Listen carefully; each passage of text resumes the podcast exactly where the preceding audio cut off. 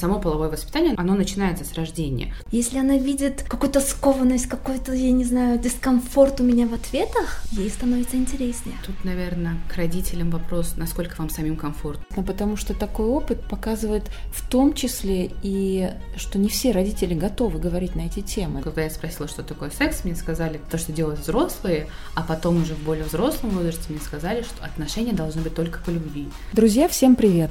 Это подкаст для родителей «Мама сказала» территория, свободная от осуждений, оценок и ярлыков. Открывая сезон, который называется «Мама Мия», я, Наси Бахона-Минова, приглашаю своих гостей разобраться в тонкостях материнства и отцовства в эпоху навязанных шаблонов правильного родительства. Хотя, что есть правильное или неправильное в этом изменяющемся мире? Мои гости Махина Меди, психолог, и Парвина Адылова, мама дочери семи с половиной лет. Вместе с Махиной Парвиной мы разбираемся с табуированной для многих родителей темой, а именно, как говорить с детьми о сексе и половом воспитании. Мы читаем и слышим о половом воспитании очень много, но именно об этом говорить всегда труднее всего. Когда же дело касается разговора с детьми, взрослые и правда часто оказываются в незавидной позиции. Пойди попробуй поговорить с ребенком на тему, с которой очень часто у тебя самого все так непросто. Так почему все-таки об этом лучше говорить, чем молчать? Здравствуйте, девушки. Здравствуйте. Здравствуйте, Махин Насиба. Махин, любой разговор о сексе, половом воспитании и детях – тема скользкая и связана со многими запретами. Чаще всего в силу воспитания самих родителей. Но прежде чем начать разговор, хотела бы подчеркнуть для наших слушателей, что претендовать на истину в последней инстанции у нас сегодня точно не получится. Мне кажется, что все мы, и психологи, и родители, и дети, только пока ищем верный путь. И потому самый первый вопрос – зачем? Зачем говорить с ребенком о сексе,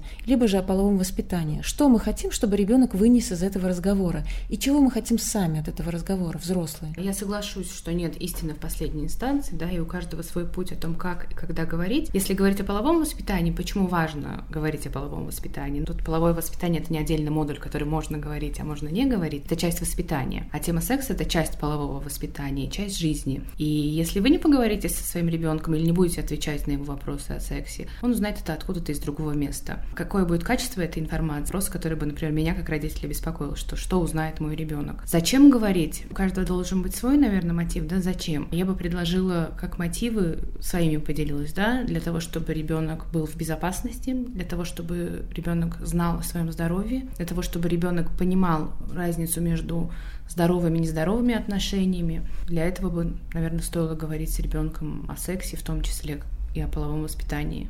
Спасибо. Парвина, а ты говоришь со своей дочерью о половом воспитании и вообще вопросах секса? Ну, я бы, наверное, сказала, как ты уже отметила, я мама семи с половиной лет дочери. Соответственно, у нас пока так далеко тема не заходила, но у нас затрагивалась тема уже начиная где-то в четырехлетнем возрасте, когда ребенок спрашивал больше, как она появилась на свет. Частично затронута была тема, в общем, секса тоже. Ее интересовал весь процесс именно.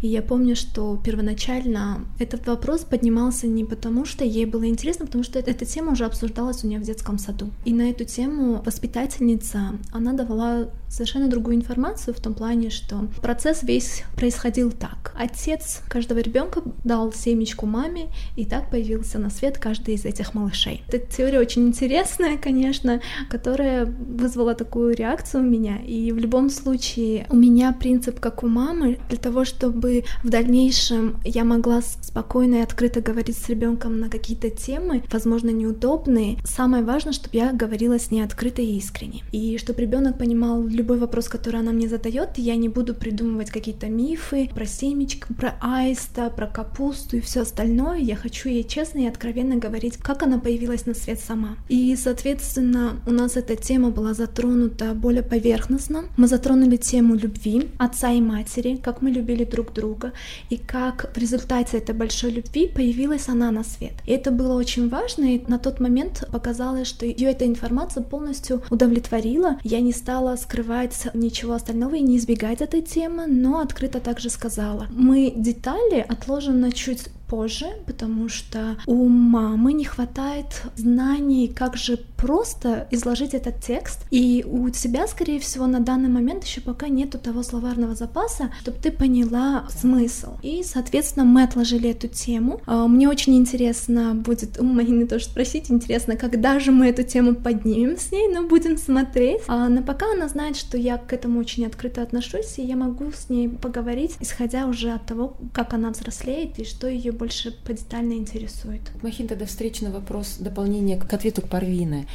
Возраст имеет ли значение и как говорить с ребенком, допустим, начиная даже с детского сада? Да, конечно, возраст имеет значение, да, потому что все зависит от словарного запаса ребенка, от того, что он понимает. Например, само половое воспитание, оно начинается с рождения, потому что, как я сказала, это про гигиену, про здоровье, про отношения. Секс там идет в том числе. То есть вы с детства ребенку говорите, да, что надо белье менять, надо подмываться. Это тоже половое воспитание. Первый раз ребенок там может спросить, откуда я взялась. Совсем маленьким, например, в два года увидел женщину с животом и спрашивает, это что там? Это ляля, откуда она там? Понятно, что двухлетнему ребенку особо ничего не объяснишь. Ну, ты скажешь, в животе живет ляля, ребенок. А я тоже так появилась. Да, как я туда попала? Тут каждый выбирает для себя. Главное, вот как Парвин сказала, не врать, потому что в конечном итоге ребенок будет сомневаться в правдивости информации, не будет доверия. Но на вопросы отвечать, то есть отвечать коротко. Потому что дети, они когда спрашивают, им нужен просто ответ, им не нужна там подробная инструкция про то, как что происходит там. Что в животе? В животе ребенок, все, ребенку может даже быть дальше неинтересно, что там происходит. Он свое любопытство удовлетворил. Особенно маленькие дети. У него возник вопрос, он спросил, все, дальше ему неинтересно. Я даже добавлю, интересно, неинтересно, я по своему ребенку сужу, вызывает ли дополнительные вопросы у нее, зависит, как я отреагирую. Если она видит какую-то скованность, какой-то, я не знаю, дискомфорт у меня в ответах, ей становится интереснее. Она начинает пытаться задавать какие-то дополнительные вопросы. Она видит, маме некомфортно. Если я отвечаю спокойно, соответственно, она получает полное удовлетворение, и ей нормально, то есть так, мама ничего не скрыла, все открыто сказала. Дети тонкие психологи. Еще как, да. да. То есть она чувствует, да, маме, ну если есть какая-то тревога или зажатость, или испуг, тогда шестеренки начинают крутиться, значит, там либо что-то тайное, либо что-то интересное, либо я сама начинаю волноваться тоже, и мне надо как-то успокоиться, поэтому буду задавать больше вопросов, чтобы успокоить свое любопытство и тревогу в том числе.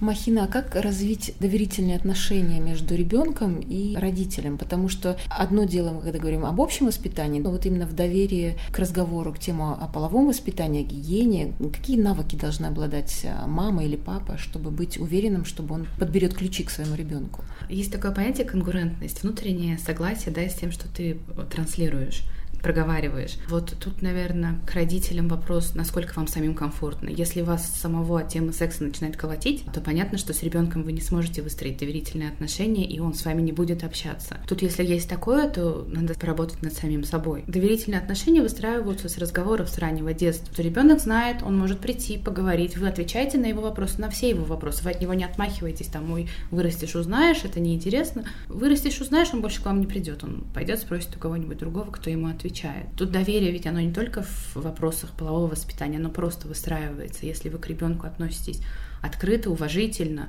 и даже если вы не отвечаете, вот как Парвина, да, объясняет, почему. Я не могу объяснить, я, может быть, я не знаю. Я честно говорю, я не знаю. И тогда ребенок говорит, ну, она не знает, все, она меня не обманывает, она мне не врет. Я даже, наверное, скажу по поводу реакции тоже. Мы буквально в прошлом году мы приобрели энциклопедию, большую, такую общую энциклопедию. Мы решили каждую ночь перед сном читать по страничке. И я тут понимаю, что самостоятельно открывает она страницу, где мальчик, девочка, половые органы, которые просто поверхностно Самые такие базовые, основные вещи просто описаны. Я понимаю, когда я подхожу, она такая, да, на какой странице перелистывает. Я говорю, а тебе какая интересная страница? Мы можем начать с нее. Я понимаю, что та тема, которая не обсуждается, ей захотелось именно ее изучить. Реакции тут ничего такого нет, это обычное любопытство, потому что она растет, она видит своих двоюродных братьев, и, соответственно, они видят уже какие-то различия между девочками и мальчиками, это уже понятное дело. И, соответственно, мы просто прочитали прочитали эту тему, все, ребенок успокоился. Мама спокойно со мной прочитала эту тему, ничего такого некомфортного тут нет. И спокойно мы листаем уже абсолютно другие страницы без никакого больше интереса, по крайней мере, на данный момент. Махина, почему возникает у детей и у взрослых вот это чувство стыда, либо виновности, либо э, закрытости? На примере Парвины было все равно, что у ребенка чувствовалась какая-то неуверенность. Хотя Парвина, как по разговору, я понимаю, не транслирует эту неуверенность по отношению к ребенку. Но значит, оно появляется откуда-то. Откуда берут корни стыда внутри внутри человека. Ну, у нас у всех есть какое-то врожденное, наверное, чувство стыда или скромности, но вот это паническое, угнетающее чувство, оно все-таки выученное. Почему взрослые так реагируют? Потому что их стыдили, скорее всего, в детстве. А, и ребенок начинает так реагировать, ну, потому что если тебе стыдно и некомфортно, ребенок это понимает. Мы привыкли думать, что там ребенок может что-то не замечать, можно от него так вот отмахнуться. Но ребенок очень хорошо замечает, это, регистрирует это все. Может быть, он не до конца понимает, но он понимает, что здесь что-то не так, и лучше я буду аккуратна в этом вопросе, да, или как-то вот буду стесняться. С другой стороны, в определенном возрасте, 2-4 года дети начинают некоторые заглядывать друг другу в штаны. И это тоже нормально, потому что у ребенка идет процесс э, понятия своей идентичности. Ему говорят, ты девочка, а он мальчик, а что, почему так?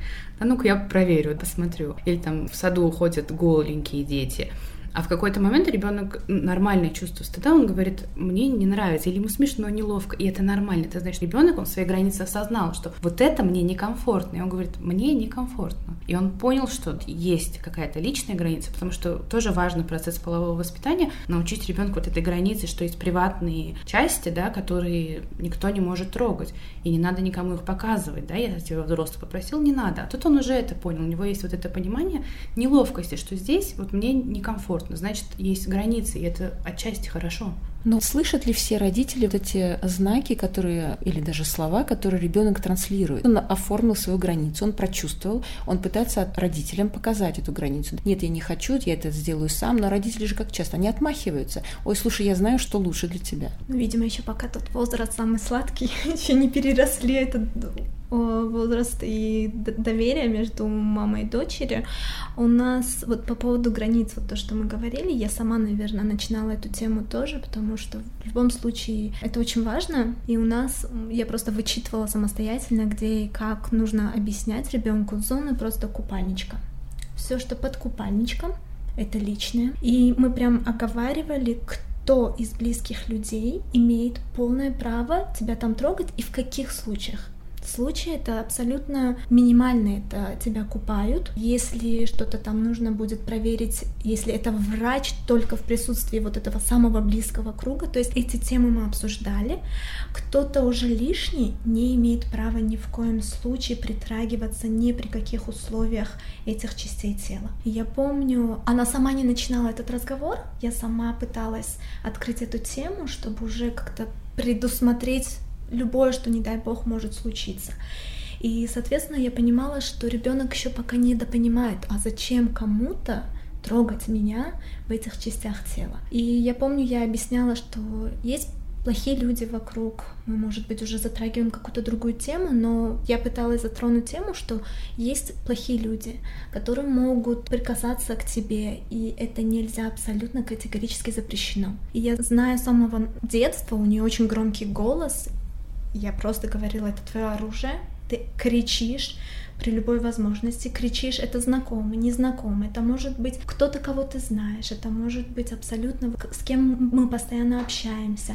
Ты просто говоришь нет, мне не нравится. Не знаю, насколько это правильно, я просто с ней пыталась ей это объяснить, и чтобы она чувствовала уверенно говорить это. И был случай, она игралась со своими двоюродными братьями, и обычно детки, когда могут играться, где-то щекотить начинали друг дружку. И ее, видимо, за животик начинал щекотить ее двоюродный брат, который примерно такого же возраста, и она кричит ему, мне не нравится, ты должен остановиться. И я помню эту тему, и реакцию ее, как она ему кричит и говорит, нельзя меня трогать, я тебе сказала, ты должен уважать то, что я тебе говорю. А ребенок, мальчик, с которым на эту тему не говорили, соответственно, не в понятках, я что делаю? Я, я только ее щекотила и все. И в тот день я помню, я собрала этих пятерых или шестерых детей, и мы со всеми с ними говорили. Вот зоны, потому что я так поняла, что я со своей говорила, а двоюродные ее братья примерно этого же возраста еще пока не обсуждали эту тему с родителями.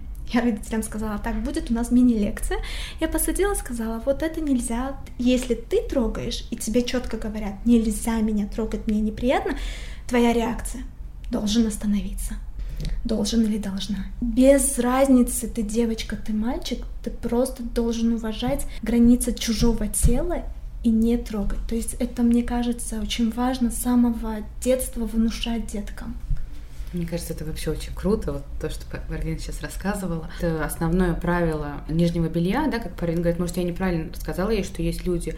И наоборот считаю, что это правильно. Мы же ребенку говорим, конфетку незнакомому не бери, с незнакомым не разговаривай, тебя могут украсть. Почему не сказать ребенку, что да, незнакомый или даже знакомый человек не может заглядывать тебе под купальник, либо, да, говорят, маечка, трусики. Это тоже часть воспитания. Почему мы думаем, что защитить там от вора это нормально, а защитить от педофила, ну, как бы это не очень удобно. Мне кажется, это круто. Да? Согласна, потому что такой опыт показывает в том числе и, что не все родители готовы говорить на эти темы, на темы Э, круга личного пространства ребенка. Мы можем сейчас уверенно говорить, что мы ограничиваем свое личное пространство, да, как взрослый, но почему-то до детей, когда доходится, считается, что эта тема, ну, еще не выросли, еще вырастут и потом разберутся сами. Но показывает опыт, что позже становится как раз-таки очень поздно. Да, вот эти личные границы, они же выстраиваются с самого детства. То есть ребенок многим воспринимается как такой аппендикс ко мне. Даже интуитивно, когда женщина рожает ребенка, и она за ним ухаживает, он там говорит, вот сейчас ручки помоем, ножки помоем, там ой, живот животик касается ручки, ножки, ребенок слышит, да, вот это мои руки, вот это мои ноги. Да, он еще не понимает, что он и мама это разные личности, но мы начинаем это интуитивно делать с самого начала. А потом в какой-то момент какая-нибудь там родственница хватает ребенка, целует смачно, мы такие, терпи. И тут он как бы, а как, это же мое тело, а вы ему никогда этого не говорили, что это твое тело. А потом мы говорим, у ребенка нет личных границ. Конечно, у него их нет, потому что их никто не уважал и нарушает. Даже в хорошем смысле ты хватаешь ребенка, но ты это делаешь с любовью, без какого-то злого умысла поцеловал, или, например, свекровь поцеловала, а ему не нравится, ты же ничего не можешь сказать.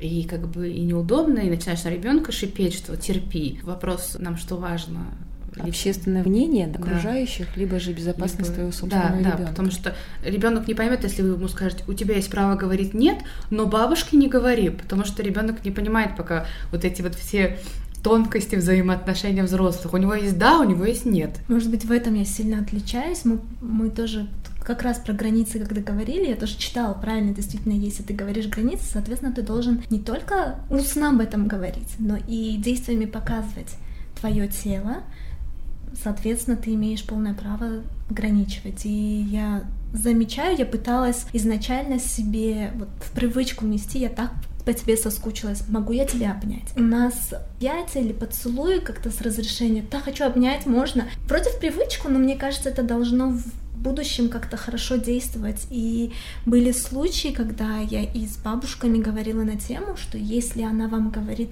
ей не хочется, просто уважайте, пожалуйста. И это я говорила при ней же. То есть она слышит, а, так, мама сказала, это мое тело, если мне неприятно, соответственно, я могу даже бабушке сказать нет хм, хорошо. И я вижу ее вот этот взгляд, как она себе прям наматывает на ус. Так, мама сказала, а теперь еще, значит, мне действительно можно, это не только устно. Вот это главное важно. Раз ты устно говоришь, нужно это действительно прям в привычку, да, и действиями подтверждать, что ты действительно именно этого придерживаешься, именно этой мысли. Это очень важно. Ну, тут еще круто, что и маме, значит, можно сказать нет. Вообще я могу сказать нет. И вот в этих историях, которые Парвин рассказывала, есть еще одна крутая тема того же полового воспитания, с которой с детьми не говорят, с мальчиками тем более не говорят про границы другого человека. Что если девочка не хочет, чтобы ты ее щекотал, не надо ее щекотать. Она тебе проговорила, не трогай, не трогай. И это тоже то, что нужно проговаривать, потому что откуда он будет знать, что нельзя этого делать? Да, например, и вот очень круто, что у детей такая тетя, которая им это все рассказывает. Да, повезло. Мне двоюродные тоже говорили, они такие, да-да-да, можешь говорить, тебе разрешено. Я вам так посадила, говорю, так, ребятки. Так что, надеюсь, это начало. Я понимаю, что одним разговором это не заканчивается, и, скорее всего, нужно будет в дальнейшем эту тему поднимать с детками больше и дальше, потому что, ну, согласитесь, мы взрослые, мы еще не все уважаем границы свои. Да, и свои, да. да, поэтому чем раньше, мне кажется, это начинать воспитывать в детках, тем легче будет, надеюсь, в будущем. Надеюсь, да. Парвина, ты упомянула, что твоя дочь рассматривала книгу «Атлас анатомии». Вот у меня вопрос к Махин.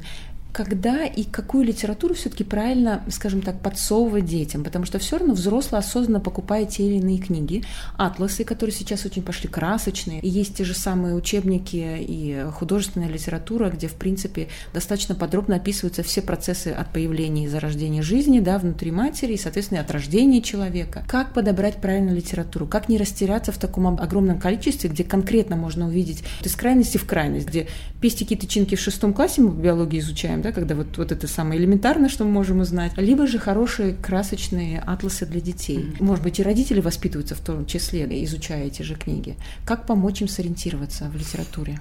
Самое главное вообще из вашего вопроса подсовывать. Я против того, чтобы подсовывать. Если уж совсем некомфортно с ребенком говорить, ты ему оставляешь, чтобы он увидел. А я за все-таки за открытую коммуникацию, где вы с ребенком говорите, отвечаете на вопросы. Говорите, ну вот еще есть такая книга, ты можешь ее почитать. А какие книги выбирать? Тут я считаю важно прочитать самому в первую очередь и понять, насколько это приемлемо к тому, что вы транслируете в семье. Mm-hmm. Потому что все-таки в каждой избушке свои погремушки, у каждого свой нарратив. Да. Того, и каких тем они касаются, о чем они говорят, как они говорят. И тогда есть книга «Давай поговорим об этом», энциклопедия. Там а, не только про половое воспитание, там просто там про мальчиков, девочек, про твое тело и так далее. Это серия. Достаточно интересная серия, можно ее посмотреть. То есть, выбирая литературу, прочитать сначала самому, прежде чем отдать ребенку. И тогда вы будете уверены, что эта книга ему подойдет. А как быть тогда, когда, допустим, в семье достаточно строго, семья не позволяет себе дополнительные мысли о том, чтобы поговорить с ребенком вообще о половом воспитании, тем более называть интимные части тела своими словами. И дети приходят, соответственно, в школу, получают дополнительную информацию от детей, от твоих же однокурсников, одноклассников, того же детского сада, как оказывается. Как быть в таком случае, когда ребенок приходит и говорит, мама, я вот посмотрел такую книгу, а в семье говорят, ну знаешь, это что-то лишнее, это не для тебя. И у ребенка возникает какой-то диссонанс диссонанс. Кому-то можно, такому же ровеснику, а в моей семье это запрещено. Как быть в таком случае? Потому что родители будут слушать, которых эта тема все равно будет табуирована, и книги, тем более по половому воспитанию, они будут абсолютно под запретом. Ну, а тут вопрос это как быть кому? Родителю? Если у него под запретом, то у него под запретом. То есть он ничего уже не будет с этим делать. Он просто наругает, может быть, даже ребенка, что ты такие вещи повторил, и все. А если говорить вообще об идеальном мире, как это должно быть, ну то это нужно реагировать экологично. Я не могу представить, ну, насколько я знакома с различными даже философиями, и в том числе там религиозными, разными философиями и разными религиями. Нигде нет запрета образовывать своего ребенка, давать ребенку образование. То есть, если в вашей религии все равно есть что-то, что ребенок должен знать, ту же гигиену, вы же об этом говорите или вы об этом не говорите с ребенком, да? В идеальном мире об этом с ребенком говорят. Проговорить то же самое, что, например, интимную жизнь можно начинать только после брака, это тоже часть религиозного воспитания. Это же вообще никак с ребенком не говорят, mm-hmm. только его запугивают. Вот в идеальном мире проговорить вот это все, что есть вот такие ценности в нашей религии или в нашей семье, там, у нас принято вот так, да, ты пошел в школу, ты это увидел, такое есть, мы это не принимаем. Ну, то есть говорить, хотя бы говорить, а не стыдить. А почему детям, одноклассникам доверяют больше даже, чем самому образованному родителю? А доверяют ли? Вот тут вопрос. Слушают? Ну, наверное, слушают, да. скорее всего. И если дома не слушают, то, конечно, это единственная информация, которая потом хранится так бережно. Вот я там это узнал и так далее и тому подобное. Почему слушают? Ну, на самом деле, дети, у которых хорошие доверительные отношения с родителями, не так слушают. А, а тем более, если они что-то знают, они приходят со школы и говорят, мам, знаешь, там вот Вася рассказывал, такую глупость сказал. Авторитетом становится для тех, у кого нет куда больше взять информацию. Ты как раз хотела добавить в этом плане то, что пример с Васей. У меня в идеале в голове прокладывается именно подростковый возраст, моя дочь и я, где она просто рассказывает вот с такой же уверенностью вот эту... Где-то есть и сомнения, просто переспрашивает.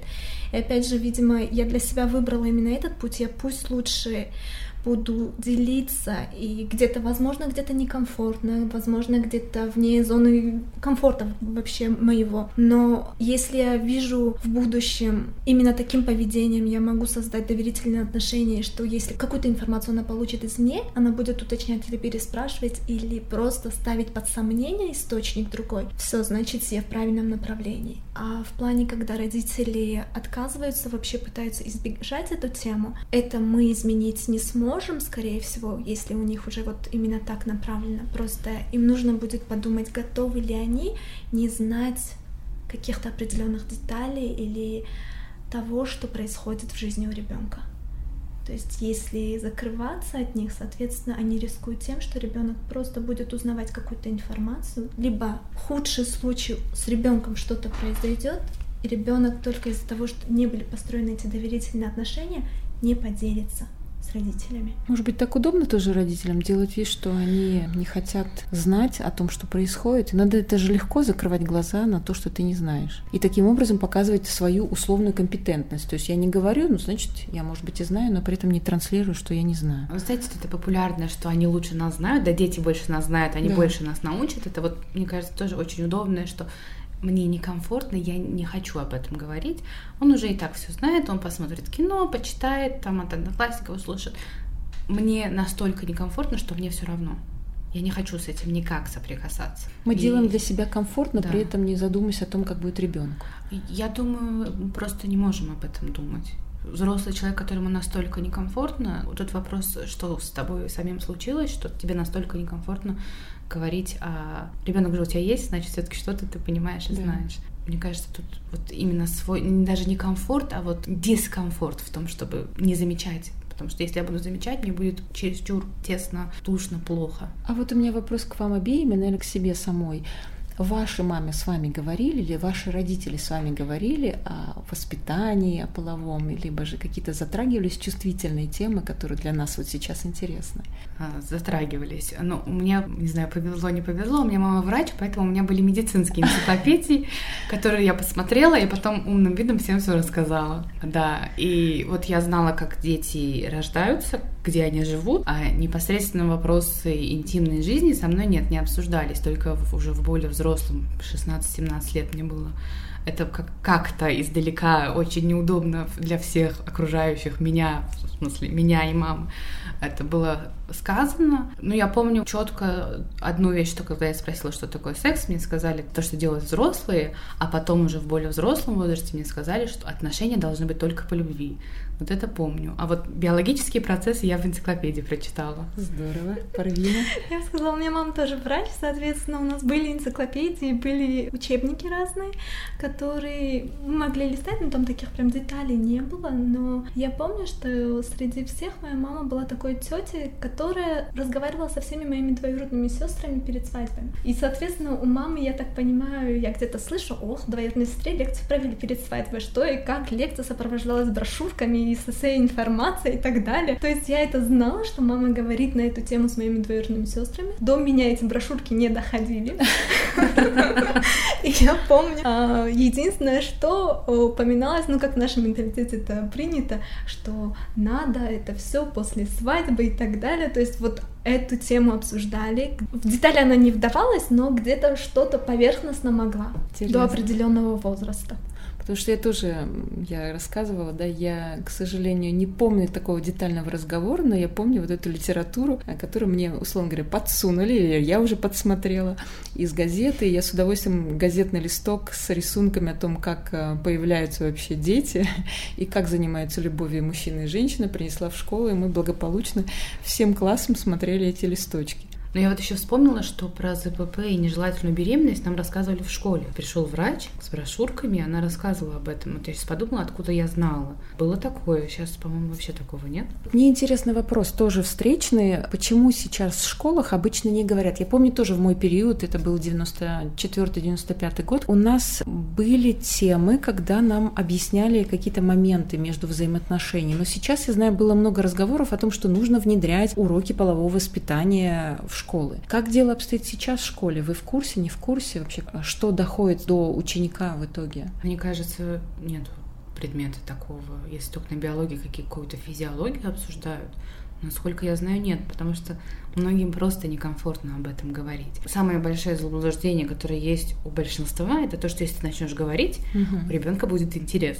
Хотя наоборот, если ты будешь шарахаться и пугаться каждый раз, тогда будет интерес. А если у ребенка есть информация, ему уже не интересно, он так знает, чем ему интересоваться. Я вот помню, в школе у нас эту тему вообще не затрагивали, только вот учебники, получается, биологии, где-то была часть именно женское тело, и вот именно детали анатомия, такие. Да, да анатомия угу. была частично затронута, и я помню, мы с самого начала все знали эту страницу наизусть, одноклассники, И мы ждали, когда нам преподаватель расскажет эту историю. У нас преподаватель была директором школы, и урок мы прям с таким этим ждали, чтобы она пришла. И, видимо, подросткового все равно хотелось посмотреть, насколько дискомфортно, потому Реакции что было дискомфортно. и преподавателя, да, в том да. числе. И я помню четко, я многих деталей со школы не помню, но я этот момент прям четко помню, как она зашла, сказала, вы все все знаете и так без меня. То есть тема Дома изучите, да, эту тему? абсолютно не была раскрыта. Хотя я понимаю, что где-то и нужно было в общих чертах рассказать и дать понять, что это комфортная тема, и, наверное, она бы столько у нас реакций, столько и такого интереса не настолько бы вызвала, если бы она просто рассказала нам. Но, видимо, опять это вот дискомфорт взрослых, Но тут и у детей же, у них уже есть какое-то понимание, есть понимание, что это стыдно, и вот у них и внутри, и самим, и, и, и хочется, и колется, хочется знать, а в то же время немножечко стыдно про это слушать, но еще и вот посмотреть, как учитель из этого выберется, очень интересно. такая да. позиция. И тут вот перемешивается это все, и получается очень интересная история, когда все краснеют, бледнеют и ничего не могут рассказать. Но, девушки, если все-таки мы говорим про половое воспитание, мы затронули частично, Парвина, ты объяснила в своем примере, тему запрета определенных частей тела. Мама воспитывает сына, папа, допустим, воспитывает дочь. И у них доступ к телу практически одинаковый, да, если это мы говорим о семье. Но приходит время, когда дети вырастают, и, соответственно, у детей появляется небольшой внутренний стыд, связанный с теми же границами, о которых вы говорили. Когда наступает момент, когда родителю необходимо прекратить, возможно, там, купать ребенка, папе мыть девочку, купать девочку. Вот эти вот границы, и чтобы родители понимали, когда вовремя остановиться и не, не переходить границу личного пространства ребенка. А, ну, вообще не переходить границу личного пространства ребенка не надо никогда.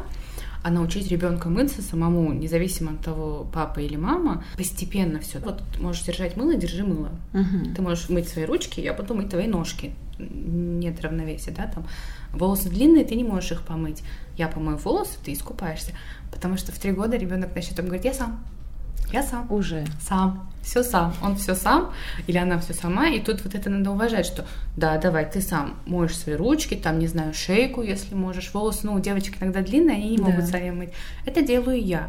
А здорово, если к 5-6 годам ребенок может искупаться сам, без чьей-либо помощи, ну просто потому что это тоже часть самостоятельности. И дети, в принципе, говорят, не надо меня трогать уже, я сам. И вот, вот это нужно уважать, что если ребенок сказал я сам, вы понимаете, что он не может до конца сам Мгм. купаться, вы отдаете ему какую-то часть и делаете остальное.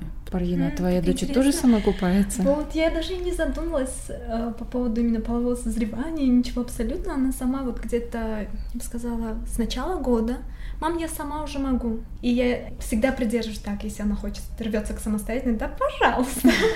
Но у нас там волосы длиннющие, соответственно, она может искупаться. Я все теперь волосы, и, соответственно, Мгм. волосы уже вот то, что физически она сама не может, то я помогаю. То, что она сама может, но это опять же только из-за того, что мы начинали это, потому что я уважаю, где вот ее какие-то проявления самостоятельности и стараюсь не подавлять в ней это. Соответственно, хочешь, можешь, замечательно. Да, согласна. И вот я не помню, в какой-то группе я читала истерику по поводу того, что папа меняет памперс. Вот это для меня непонятно, потому что у мужчины по отношению к своему ребенку нормального, здорового, нет никаких нездоровых эмоций. Да. Да. и то, что папа меняет памперс, это нормально. И там, что готовала ребенка, папа может купать. А то, что какому-то возрасту ребенок должен купаться сам, да, должен. Ну вот, вот эти вот невротические истерики по поводу того, что меняет памперс, ужас, кошмар, нет ни за что.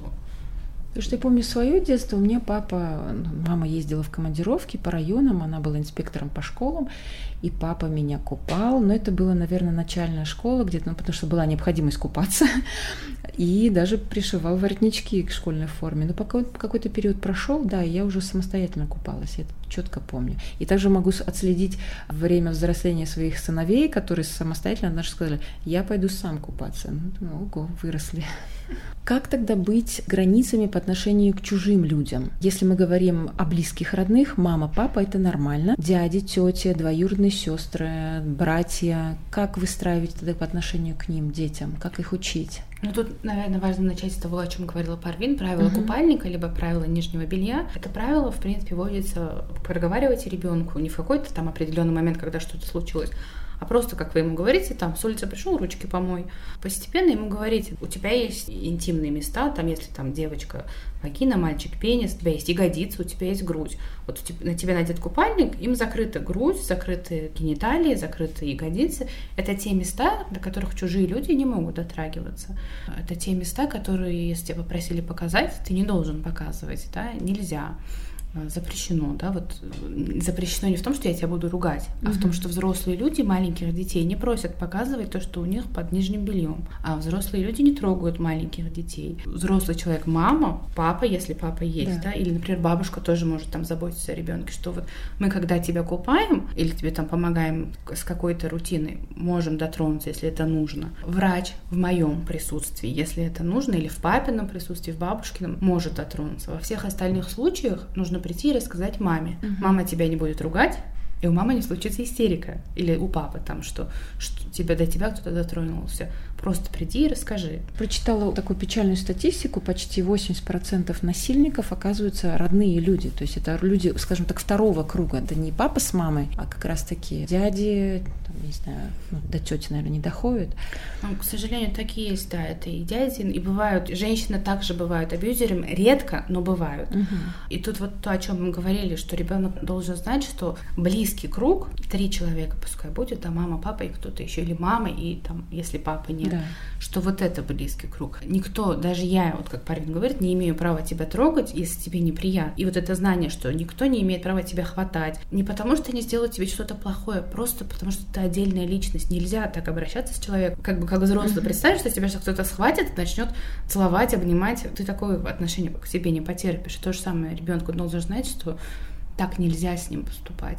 И неважно, кто это. Опять же, взрослые люди детей не трогают, взрослые люди не просят детей хранить их секреты, потому что чаще всего это, да, никому не говори. Вопрос педофилии у нас тоже есть такой стереотип, что педофил это кто-то, кто на улице ребенка схватил и утащил. Да.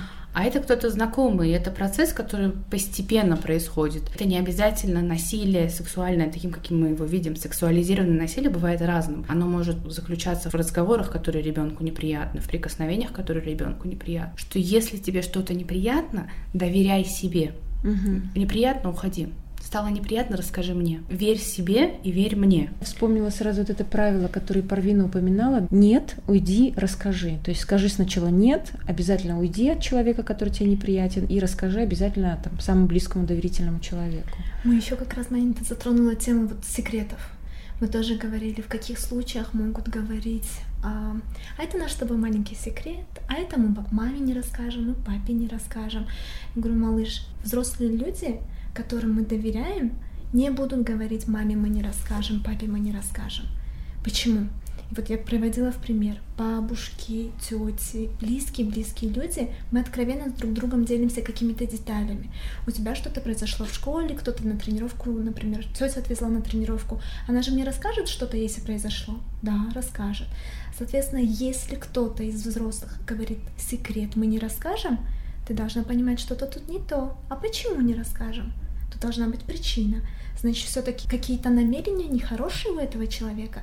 Соответственно, секретов так таковых, как только тебе про секреты говорят, задумайся, Интересно, спасибо большое. Я думаю, что наша эта тема полового воспитания вообще обширна. Я надеюсь, что мы сможем с вами встретиться и поговорить все-таки про вопросы педофилии и как ограничивать наших детей или обезопасить это пространство вокруг, потому что от нас, взрослых, зависит все-таки, наверное, больше сделать э, безопасным пространство вокруг нас самих. Это дом, это ближайшее наше окружение, соседи, школа, и эта тема требует отдельного времени. У вас есть возможность пожелать пожелать нашим родителям идеи или советы? А, ну, я бы, наверное, пожелала силы и стойкости, потому что воспитывать детей действительно сложно. Это противоречиво. Ваша первая тема да, была про то, плохая, хорошая мать. Да. Это тот вопрос, который есть всегда, а достаточно ли я хороша? И тут просто доверять себе. А если вы замечаете, что для вас самого, самой что-то очень сложно, работать над собой.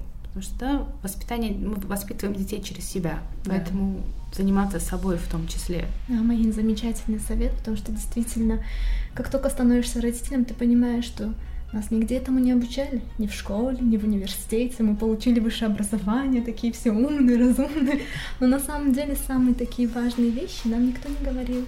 Где-то мы наслышались дома, где-то мы наслышались в семье. Иногда это хорошее воспитание, иногда это хорошее знание, но не всегда они такие. Поэтому родители, я бы посоветовала всем нам терпение, постоянно воспитывать себя, и работать над своим развитием, чтобы мы были лучшей опорой для своих детей. Спасибо большое, девушки. Это был подкаст «Мама сказала» и я, Насиба Хунаминова, прощаюсь с моими гостями. Махину Меди, психологом и Парвиной Адыловой. Гостями эпизода «А у тебя пестик» Лита Чинка. Разговор про это вслух с ребенком. Слушайте нас, делитесь своим мнением и задавайте вопросы. И, возможно, именно вы станете новыми героями подкаста «Мама сказала».